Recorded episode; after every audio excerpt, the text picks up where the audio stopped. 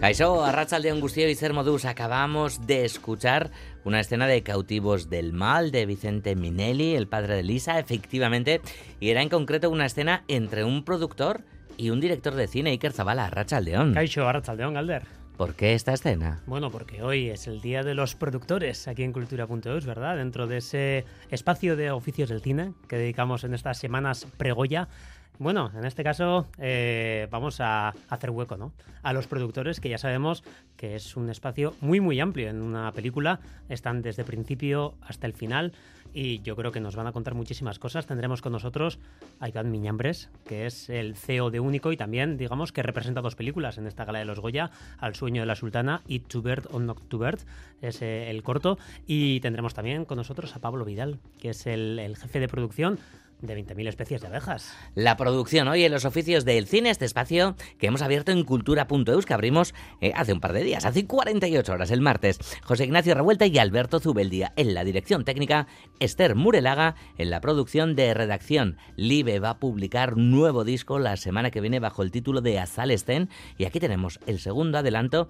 que llega, por cierto, con un preciosísimo videoclip, obra de Irati Antía, Ozan, lo nuevo de Live.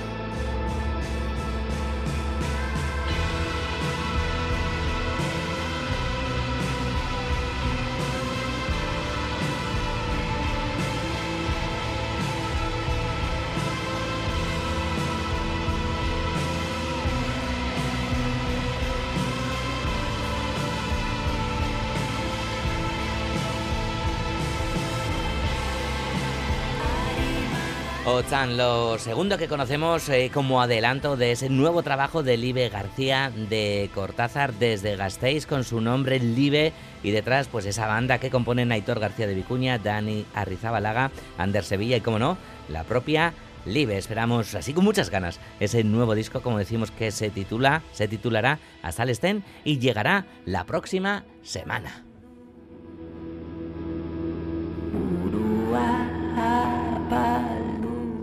Comenzamos con teatro. La joven compañía de Pabellón 6 estrena su nueva producción, Egun Zoragarriak, Días Estupendos, con texto de Alfredo Sanzol, una obra que cuenta 16 historias con un denominador común, el verano. Itziar Lazcano es quien dirige este nuevo montaje, cuya versión en euskera es de Pacho Tellería. Itziar Lombreras.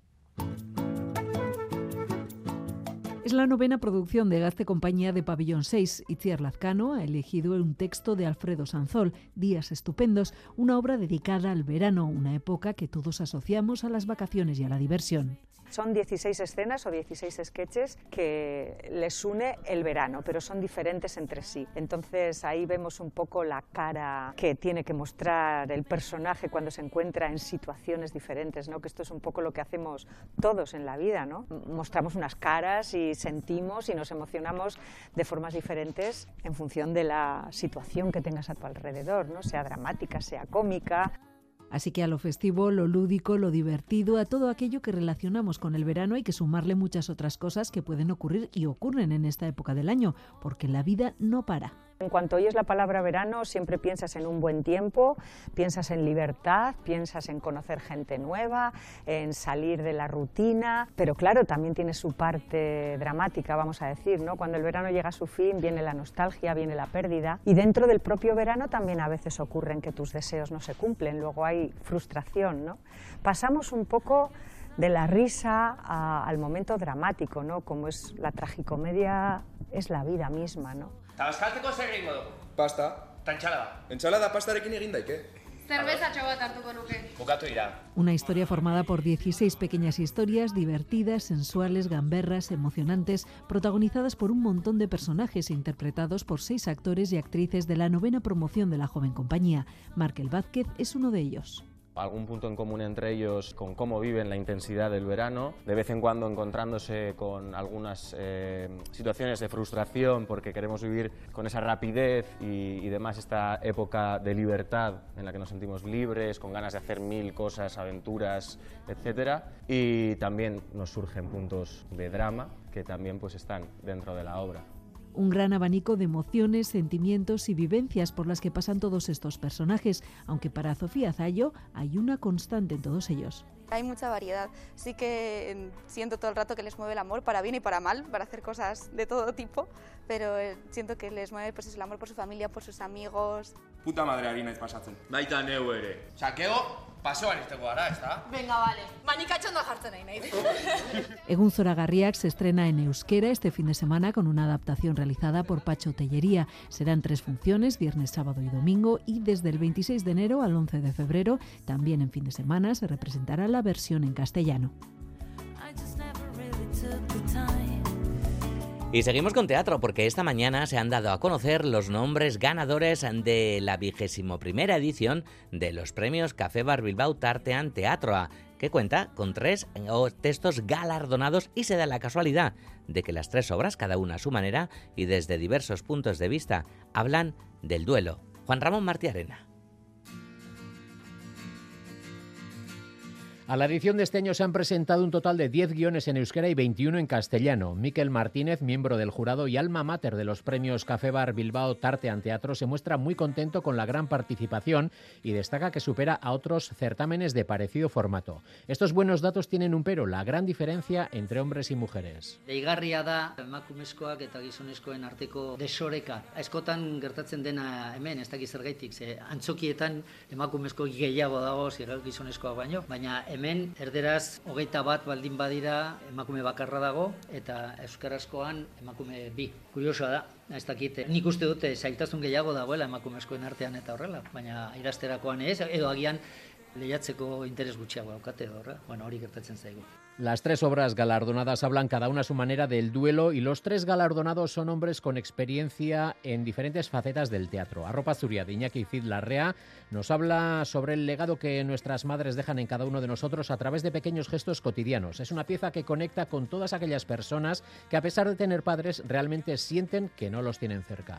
Honik ere hitz egiten dut doluari buruz, baina ez erain metafisikoan bizik eta bakoitzak bere buruan daraman pertsona horrengan eta azkenean norbait galtzen duzunean agian noski galdu da eta eta mundu honetan ez dago, baina, baina zure barneko munduan oraindik existitzen da.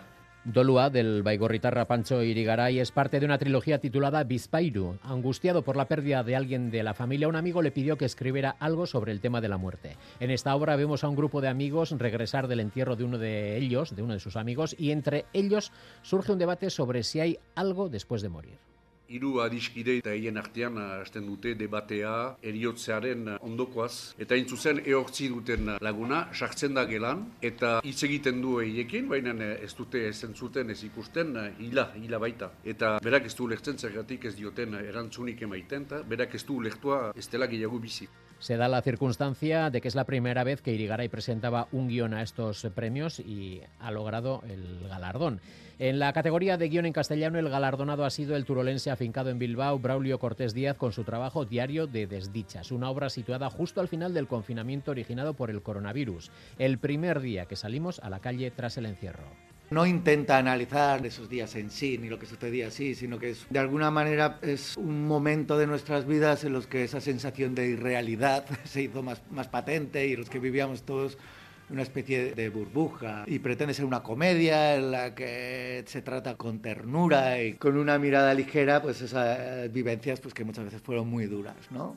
Los premios están dotados de 750 euros a los ganadores de cada categoría y el próximo 29 de febrero se realizará en el Café Bar Bilbao y dentro del marco del festival Lautaniru una lectura dramatizada de los dos guiones ganadores en euskera. Por otra parte, dentro de las jornadas de teatro breve de Pabellón 6, Café Bilbao Tartean Teatro ofrece una ayuda a la producción y puesta en escena de uno de los guiones.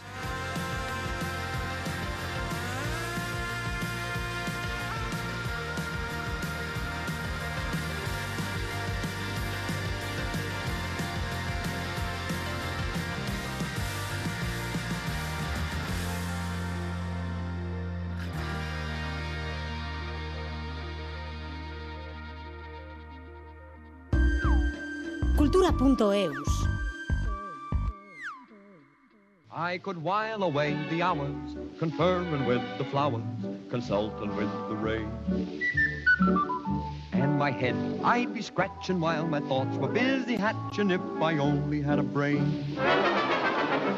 I'd unravel every riddle Estas semanas previas a los Goya nos proponemos hacer un travelín sosegado para fijar nuestra atención en muchos de, los gremios que componen una película. Iniciamos este camino casi por baldosas amarillas el martes por el montaje. Conocimos el montaje de cerca y digamos pues que ahora vamos a abrir un poco más la mirada para observar a un campo que abarca pues todo el proceso de una peli.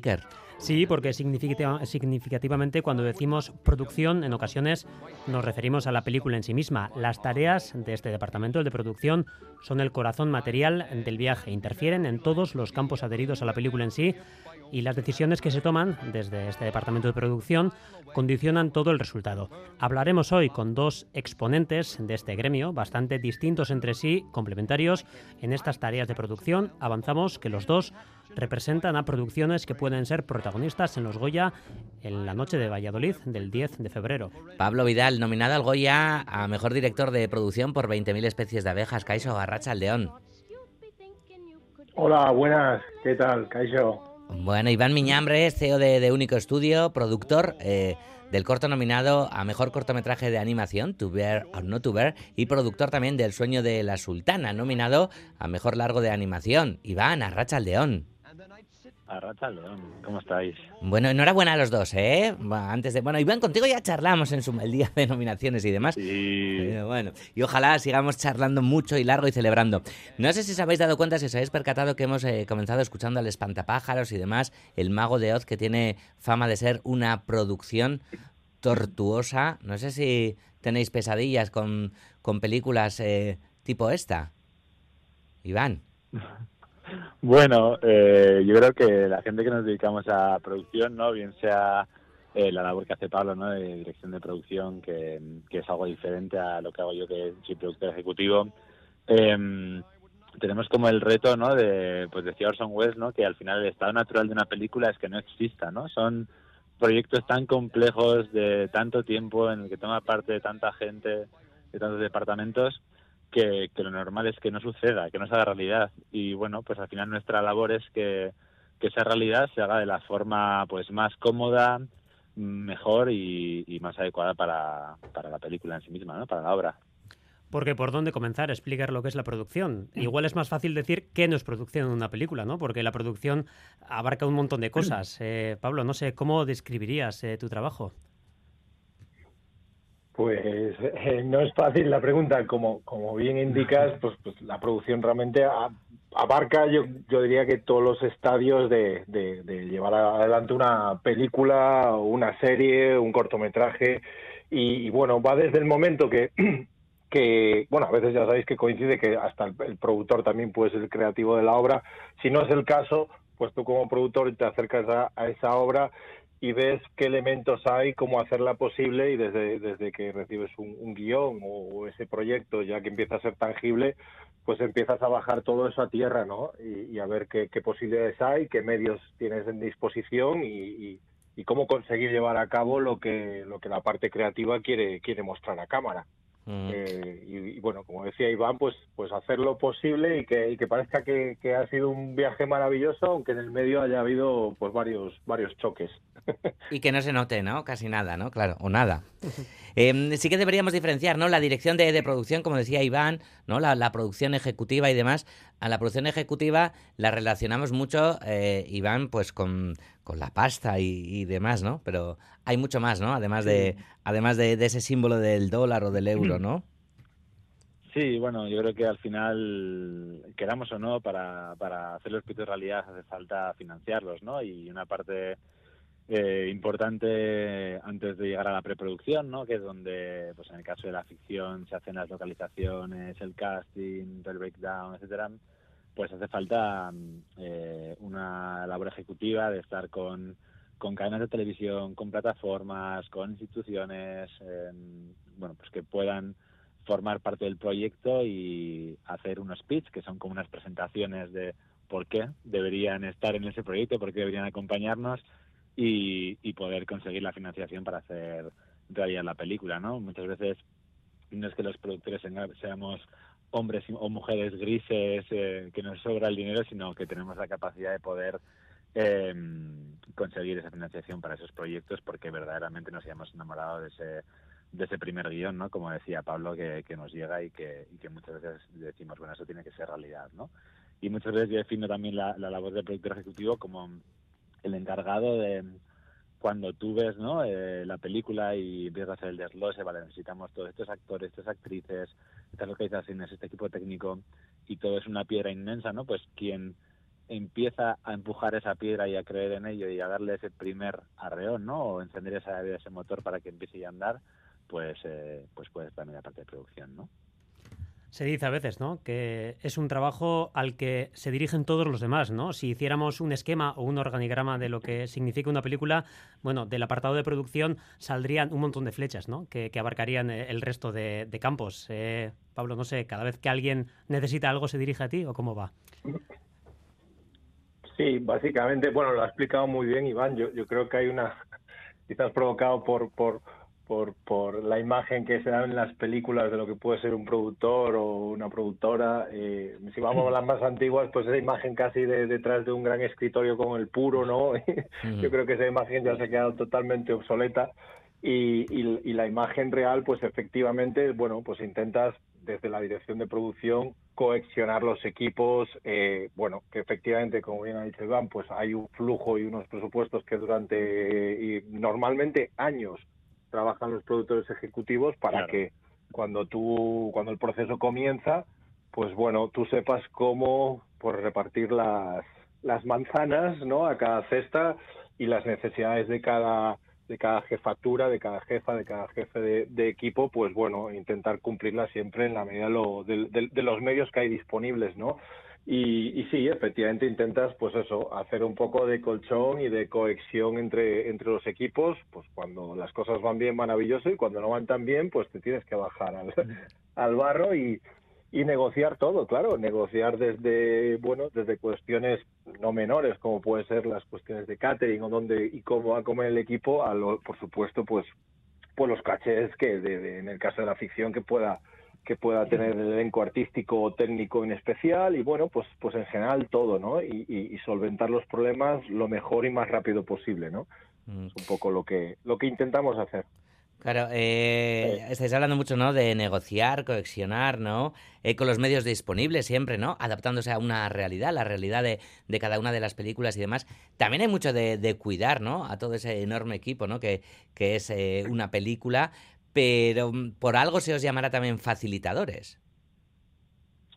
Claro, al final yo creo que también una parte, ¿no? Cuando, cuando la gente se refiere a los productores como personal no creativo, yo no, no estoy de acuerdo, ¿no? Pero yo creo que hay que ser muy creativo, ¿no? Para cuando, cuando en un proceso tan largo como es una peli eh, surgen problemas, ¿no? Y hay que facilitar las cosas. Bueno, pues intentar primero conocer a los departamentos, saber qué necesidades tienen, saber por qué de repente ha habido un, yo qué sé, pues en el caso de animación, por ejemplo, para hacer un mismo plano, eh, el, ese plano puede pasar por 17 artistas, ¿no? Desde quien hace el storyboard, la línea, el fondo, el personaje, el color, la iluminación. Entonces, bueno, eh, primero facilitar para que al pasar de un departamento a otro todo esté ordenado, todo esté en tiempos, no haya incomunicación, todo el mundo entienda cuál es el proceso anterior y posterior. Y cuando hay algún retraso, pues intentar siempre estar en comunicación directa ¿no? con, con las personas para, para ver por qué ha pasado y poder y poder atajarlo, ¿no? Porque bueno, pues si una película de animación se tarda en hacer más o menos un año mínimo de producción, pues bueno, pues cualquier retraso que pueda haber, pues os imagináis que, puede ser catastrófico, ¿no? Entonces, bueno, pues intentar siempre eso, facilitar y, y estar atento a ver qué, qué pasa en la producción, ¿no? Estamos haciendo un repaso estas semanas en cultura.eus en torno a los oficios del cine. Hablábamos el martes con eh, dos montadores, con un montador y una montadora, que exponían cómo trabajaban, las particularidades de su labor. Les proponíamos que lanzaran una pregunta al siguiente eslabón de esta cadena de los oficios, al de producción que representáis vosotros. Esta es la pregunta que nos dejó Asten Marchena, es la candidata a los Goya por el montaje de Cerrar los Ojos. La escuchamos me abruma, yo voy al rodaje de visita y me quiero ir a los 10 minutos porque es, es una vorágine de gente, todo el mundo haciendo preguntas, respuestas, moviéndose sin parar y, y, tienes la sensación, yo cuando siempre tengo la sensación de que molesto, en todos los sitios donde estoy molesto. O sea, armar eh, un presupuesto desde la nada, desde un guion, o sea, ¿por dónde empiezan a pensarlo? ¿Sabes? ¿Por dónde? O sea, yo coger un guion y, y convertirlo en un Excel de económico, ¿sabes? De producción, eso me parece, ah, para mí es ciencia ficción, me parecen unos magos. ¿Cómo lo abordan? Desde que tienen un guion, ¿cómo, de, ¿por dónde empiezan? A ver, estos magos, esta ciencia ficción, este ar el arte del Excel, ¿no? Primero para abrir el Excel. Tenerlo actualizado, yo, además. Creo que, sí, yo creo que aquí te da mucho la experiencia, ¿no? En mi caso, yo creo que que al final, bueno, pues cuando ya tienes varias películas a tus espaldas, ya sabes el plan A, el plan B, el plan C, etcétera, ¿no? Pero siempre, siempre hay, o por lo menos en mi caso, no sé en el tuyo, Pablo, ¿no? Hay siempre como una sensación de no tengo ni idea si estaré acertando plenamente o no, si me estoy desviando mucho o poco, ¿no? Y al final hay, mil, como decía la compañera, hay mil, mil eh, departamentos, mil preguntas, mil cosas que pueden pasar ¿no? Desde que, yo qué sé, desde que fallezca alguien del equipo que ha pasado en rodajes, ¿no? Y que de repente todo lo que tienes planificado con el equipo eh, se vaya al carajo, o bueno, mil, mil cosas, ¿no? Entonces eh, hay que ser prevenido para todo y tener agilidad y cintura para poder hacer. ¿Por dónde empezamos? Pues por, por tirar de nuestra trayectoria, por intentar ser eh, lo más concretos posibles, por tener diferentes opciones eh, y, y nosotros en nuestro caso también nos da mucha ventaja el que hemos, llevamos como 15 años dedicándonos a la animación y el tener un colectivo de, de personas cercanas, ¿no? Con las que siempre trabajamos, hemos hecho ya una, una familia casi, pues te permite por lo menos gran parte de, de, ese presupuesto, de eso que tú intentas esbozar, que sea ya fijo, ¿no? Pero para mí siempre hay una clave que cuando hago esos Excel que, que parten de blanco, ¿no? Y que luego los ves con todos los, todos los departamentos, todas las, las fases, yo me acuerdo que en la primera película dije, mira, no sé cómo voy a hacer esto, pero sé que con vosotros y con vosotras lo voy a hacer, ¿no? Y el lanzarte a ese vacío y decir, venga, va, vamos para adelante y ya vamos entre todos y entre todas haciéndolo, pues también es parte de esa magia, ¿no? De, de venga, pues a por ello.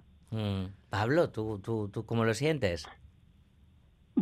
Bueno, pues, pues lo ha escrito muy bien Iván. La verdad es que, pues sí, es, hay ese vértigo yo, yo tengo más experiencia haciendo ese tipo de aproximaciones en el mundo del documental que, que en la ficción. Entonces, bueno, yo en la ficción pues había cosas un poco marcadas, un camino indicado y bueno, pues eh, pues luego vas, vas, viendo proveedores, vas viendo opciones, vas viendo... Te, te, y bueno, y te, y, te, y te vas fiando también un poco de la gente, porque al final también tiene que haber una parte de confianza, ¿no? Yo creo que claro. a veces da una sensación desde la producción que juegas como un póker y que escondes cartas, yo sinceramente, pues, pues hombre, con sinceridad lo digo, in- intento evitarlo porque intento ser claro en lo que puedo, en lo que puedo dar y ofrecer y también me gusta que, que la gente sea clara conmigo en lo que se puede dar y, ofrecer. Entonces, desde esa máxima, pues bueno, por ejemplo, en el documental, que como os decía, yo me he enfrentado más a esas realidades y documentales internacionales, donde aún encima, pues te- normalmente puedes tener la barrera de idioma, luego en, en- en continentes donde las negociaciones pueden ser más complejas, pues ahí también tienes que tener, pues lo que yo siempre llamo una especie como de serpa o figura que te ayude a aterrizar en ciertos lugares o situaciones, ¿no? Cómo gestionar un, un rodaje de un mes, mes y pico, pues en, en, en- ciertos países de África o de Asia, o, o, bueno, algo que yo personalmente me enfrenté como productor de campo, que fue un año pues viajando por Asia, Oceanía, sin, sin retorno a casa y produciendo de día a día, o sea, era pura guerrilla. Y bueno, y ahí pues imagínate, en, en- en casi 400 días tienes un montón de errores, un montón de aciertos, pero en el camino lo, lo que haces es, pues eso, confiar en que la gente te, te ayude pues a, a- solventar lo que tú quieres conseguir, ¿no? Y, y, bueno, y en la ficción, pues, pues también un poco eso, ¿no? De generar estas relaciones de, de simbiosis y no de parasitismo, ¿no? Y decir, oye, pues venga, vamos a intentar ayudarnos, ¿no? Y, y, y, y como bien ha dicho Iván, pues, pues también eh, cuando los momentos más difíciles decir, bueno, pues yo sé que tengo aquí un equipo en el que el trabajo va a salir adelante, ¿no? Y intentas Claro, conseguir tenemos que tener en cuenta que, ¿no? que, que no trabajamos con una materia prima, ¿no? O sea, es decir, no, no tenemos hierro y fabricamos tornillos Claro. y sabemos que el hierro cuesta tanto y que las máquinas tardan tanto, sino que hay pues un montón de, de factores que pueden hacer variar, variar eso. Total, total. Y luego elementos externos, pues lo, lo que decía Iván, pues puede haber, pues de repente eso, ¿no? Pues que pueda suceder un- algo, un suceso tan grave como que, como que alguien fallezca o, o cuestiones, pues, pues bueno, lo de la COVID, pues para las producciones eso fue terrible, como, Claro. como, bueno, para todos, ¿no? Pero hubo un montón de producciones audiovisuales que, que estaban en el medio de un rodaje, pararon y algunas no se volvieron a activar hasta pasado largamente un año, ¿no? Y es como que todo, bueno, pues hubo que, que Bueno, bandear simple- todo o eso, ¿no? simplemente que tengas un exterior y que de repente te llueva cuando necesitabas que no lloviese. También. o, bueno, mil, mil cosas. mil Total, cosas. Oye, es, eh, mm, eh, es también destacable, ¿no? Eh, que los dos habéis eh, realizado tareas eh, creativas, además de la propia producción, que, que está claro, ¿no? Que también es, es creativa, ¿no? Porque Pablo, también has, eh, tú como documentalista, Iván, tú también, ¿no? Tus cortometrajes como director y demás. Eh, ¿Hay algo de artista frustrado en quien se dedica a la producción? En mi Yo, caso no, en mi caso yo tenía claro que mm, yo hice mis pinitos, estaba a gusto, pero creo que a mí lo que me gusta de verdad es, es producir para, para todo lo bueno y para todo lo malo y creo que se me da mucho mejor y cuando tú crees que hay, tú ves que hay gente que es mejor que tú en otros departamentos, déjala hacer y tú a, a lo que sabes hacer mejor, ¿no? Pablo, en tu caso. Yo, yo personal, no, yo personalmente como, como sigo abierto, bueno, de hecho ahora mismo mi, mi, mi experiencia laboral está, no, no, no, o sea, aunque vengo haciendo un poco de producción en este último año, he hecho cuestiones más relacionadas en contenido y otras, otras cosas.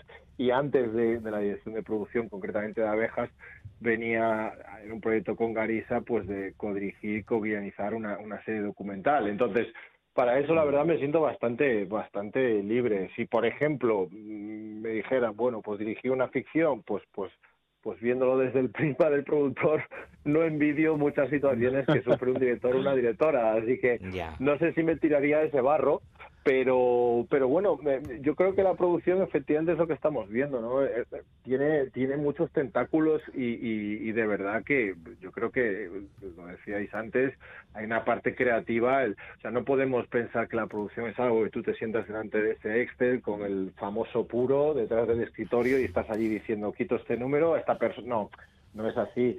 Tienes que pensar cómo tus decisiones afectan y, y, y- y qué afectación tienen a, a la parte creativa. Y, y en eso también tiene que haber creatividad. Mm, lo del puro me encanta, Sí, ¿no? ha salido ya, Ya- ya, varias además, veces. ¿Cuánto, cuánto daño ha hecho ese símbolo al gremio, eh? Sí, ¿Cuánto años sí, para eso suena a broma. Pero, pero yo creo que alguna gente lo tiene ahí, es que es cierto, creen que somos ahí una especie como de ratones de, de eso, del Excel y que estás ahí como, ah, venga, y quito un número y elimino aquí una persona. Pues, pues coño, es que no, no es tanto eso, ¿no? Pablo, te además referías hay algo, a... además sí. hay algo como que yo creo que hay que poner en valor, ¿no? Que yo creo que, bueno, pues en los últimos años eh, creo que esa figura, como, como dice Pablo, ya se ha eliminado en gran parte. Y sí que hay como incluso parejas de, de directores, directoras y productores, productoras que trabajan juntos ya no solamente en una producción, sino que tienen una misma manera de ver y apostar por, por la manera de, por el universo de ese director, esa directora, y que son relaciones a futuro, ¿no? Donde se valoran, se entienden y tienen un camino mm, común, ¿no? Como es, por ejemplo, en mi caso con Alberto, que llevamos ya como casi 15 años también trabajando, y eso te facilita todo, ¿no? El, el tener esa confianza plena que a quien estás produciendo pues sepa valorar tu trabajo y sepa entender la importancia que tiene, creo que es eh, muy bonito y, y creo que se están generando parejas de dirección, producción muy atractivas en el panorama estatal, ¿no? Analizamos los trabajos que también nos han traído hasta aquí, ¿no? A esta gala de los Goya. Pablo, en tu caso, bueno, ha sido un viaje precioso, ¿no? Ese que habéis realizado, ¿no? Esas 20.000 especies de abejas y digamos que parte del éxito ra- radicaba en cuestiones, bueno, que eran muy delicadas, ¿no? Encontrar a los niños adecuados, ese proceso de, de casting que aquí parece indiscutible, ¿no? El éxito de las decisiones con ese oso de plata para Sofía Otero en Berlín. También Steve Resola, ¿no? Ha mencionado muchas veces que quería generar una atmósfera de cercanía durante el rodaje, ¿no? Que también era parte, ¿no? eh, intrínseca del proyecto. Bueno, para todos estos aspectos, el apartado producción es totalmente crucial, ¿no?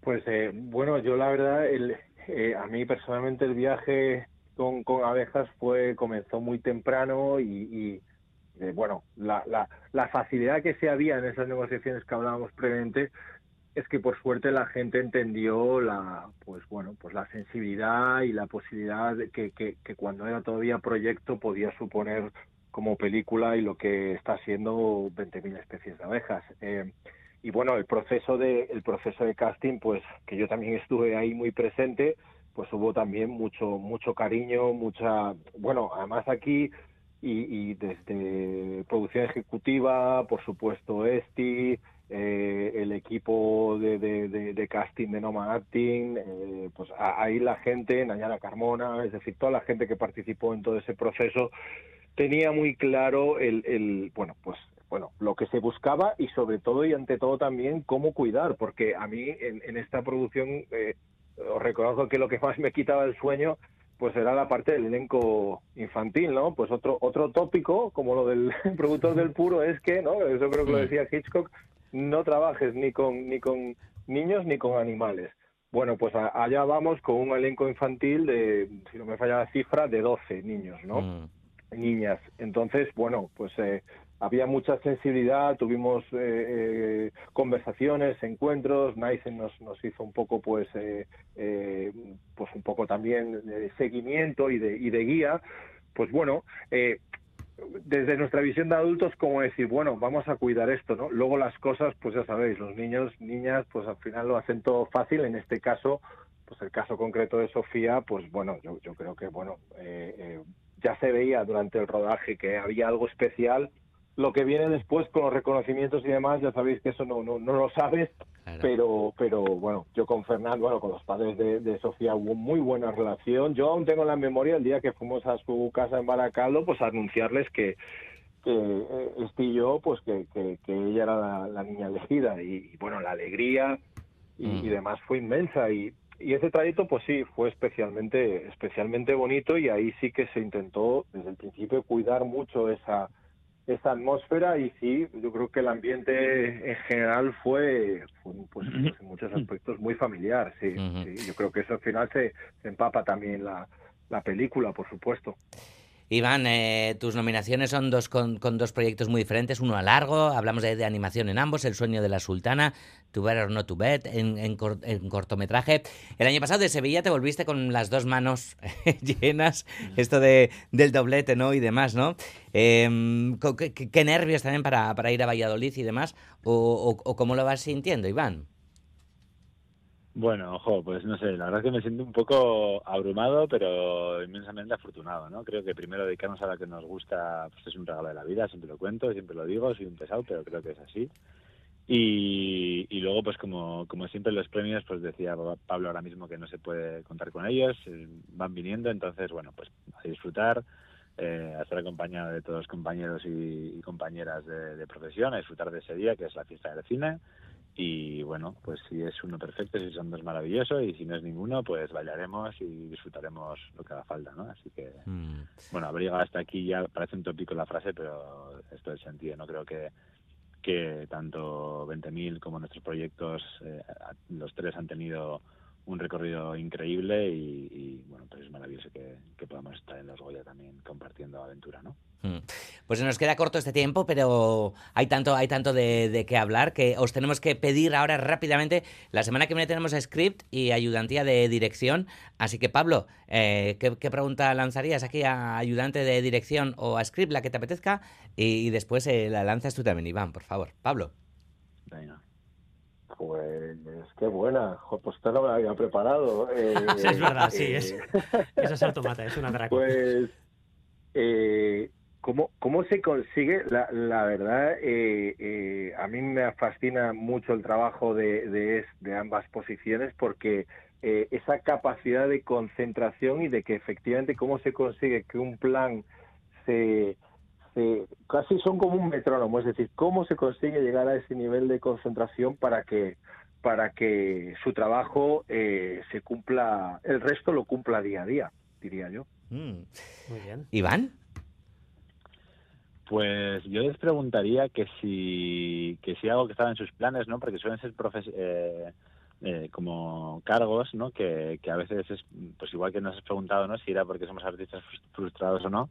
Si tenían claro que querían estar ahí eh, o no y qué es lo más especial de su trabajo en el día a día, porque son como, ¿no? Como dos cargos que mucha gente igual tampoco sabe lo que hacen, que es para ellos lo más especial y lo que más cariño le tienen dentro de todas las funciones que tienen. Estupendo, muy bien. Pablo Vidal e Iván Miñambres, es que ricasco y nos vemos en, en Valladolid. Pues nos vemos por allí, mucha suerte Pablo y muchas gracias por, por Igualmente. este rato también por ahí. Besarkabat, sorteo. Gracias. Agur, Eskerrik asko. agur. Gero arte, Iker. Agur, agur. Agur.